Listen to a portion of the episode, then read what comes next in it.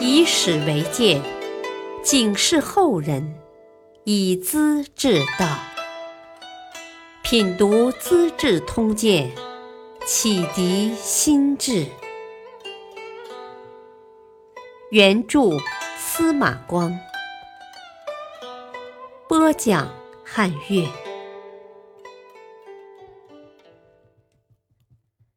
蛤蟆肉糜作笑谈，鸡氏忠血照汗青。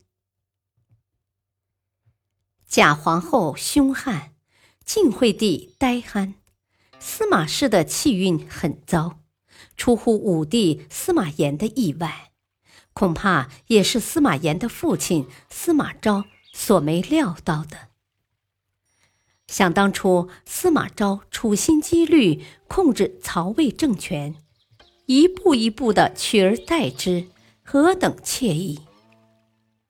公元两百六十三年冬天，司马昭还是魏元帝曹奂名义上的大臣，被封为晋王，派人把蜀国荡平，连刘备的儿子后主刘禅也当了俘虏。司马昭假借魏帝的诏命，把刘禅封为安乐公，刘家子孙和蜀国大臣也封赠侯爵。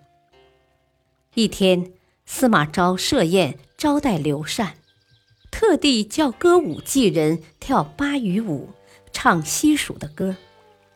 宴席上的客人都为之感伤动情。而刘禅却若无其事，嬉笑言谈，像没事人一般，把亡国的羞耻和不幸全都忘了。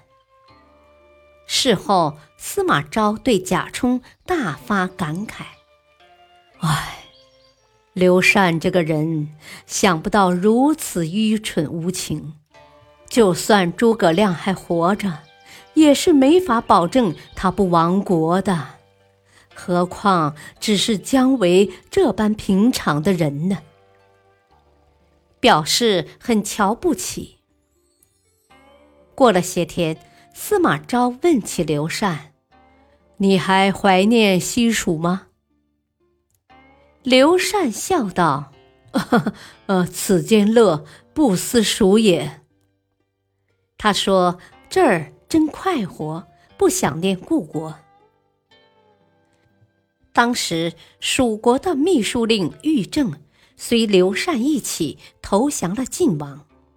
他看到自己的故国君主如此糊涂，不是滋味，便背后教刘禅说：“以后晋王再问你，你应该淌着泪水回答他：我祖先的坟墓留在遥远的岷山蜀水之间。”我的心一直在西方徘徊，没一天不在思念呢。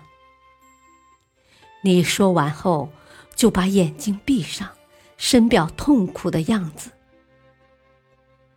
果然，后来司马昭又问起刘禅是不是想家，刘禅便把玉正亲口教他的话一句不改的重复一遍。司马昭很奇怪。问他：“啊，你这些话怎么好像玉正的口气呢？”刘禅听了大为惊讶：“哦，大王，你是怎么知道的？说的对极了。”周围人莫不失声而笑，司马昭更是忍俊不禁，心想：这样的人也公然要当皇帝，真不知从何谈起。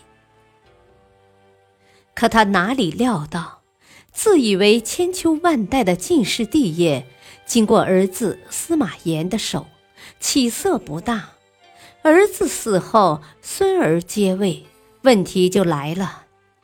比之他当年所耻笑的刘禅，恐怕也差不离儿。晋惠帝司马衷三十岁即位，年富力强，本是应当大有作为的。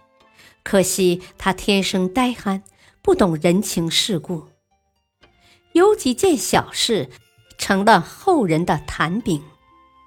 某日，他和大臣们在花林园闲逛，草丛中传来阵阵的蛤蟆叫唤声，咕咕，咕咕，此起彼伏。惠帝呆了片刻，突然想入非非，把动物和人事联系起来，向大臣们问道：“哦，这些家伙叫唤不休，呃，是为的公事，呃，还是为的私事呢？”大臣们莫名其妙，你望我，我看你，不好出声。还是老岳丈贾充的脑子转得快，答了一句模棱两可的话：“哦，他们嘛，看在哪儿叫唤，在公家土地上叫就是为公事，在私人土地上叫呢，就是为私事，可没有一定呀。”总算把大家的尴尬气氛打破了。有一年发生大旱，赤地千里，民不聊生，许多穷人都饿死了。旱情报到朝廷，惠帝听了十分惊奇，当即询问大臣：“哦，怪事！呃，老百姓没有饭吃，为什么不吃肉糜呢？”肉糜就是用碎肉煮的粥。惠帝经常吃惯了，才有这样的疑问。生活在重重帷幕中的皇帝，哪里懂得人间的疾苦啊？过了些年，司马氏的贵族王公争权夺利，酿成历史上有名的八王之乱。一会儿，这个王公打败那个王公，把持朝政；过一会儿，那个王公又杀退这个王公，挟制皇帝，把个中原大地闹得血火蔓延，乌烟瘴气。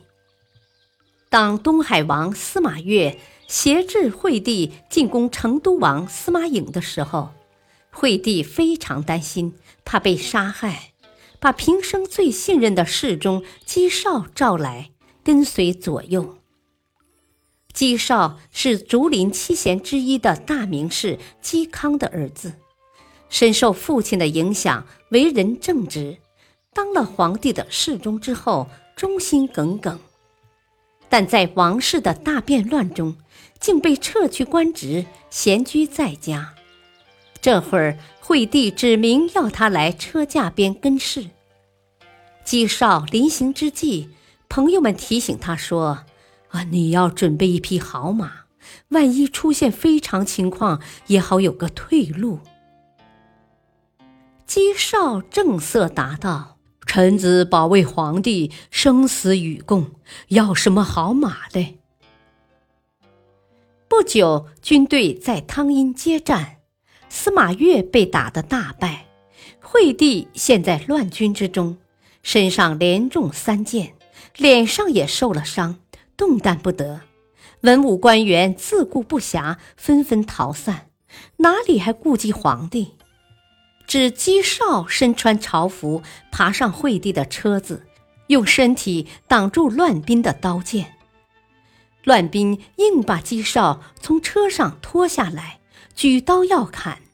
惠帝急了，勉强撑起身子，喊道：“哦，他是忠臣，不能杀。”乱兵哪管这些，顿时刀剑齐下，姬少倒在皇帝的车轮边，鲜血竟飞溅上了皇帝的衣襟。皇帝脱险后，侍卫请他把衣服换洗干净，他呆呆地凝视着血衣，凄凉地说：“啊，这是姬氏中的鲜血，不能洗呀。”都说惠帝又呆又傻，可这份深情，这句话竟是如此感人，深深的激励着后代的志士们。南宋民族英雄文天祥在他的《正气歌》里就曾庄严的写道：“唯言将军头，唯姬是中血。”严颜将军是张飞十分钦佩的人物，而鸡氏中的鲜血更没有白流。感谢收听，下期播讲：白首同归成诗谶，秋风鲈鱼引张翰。敬请收听，再会。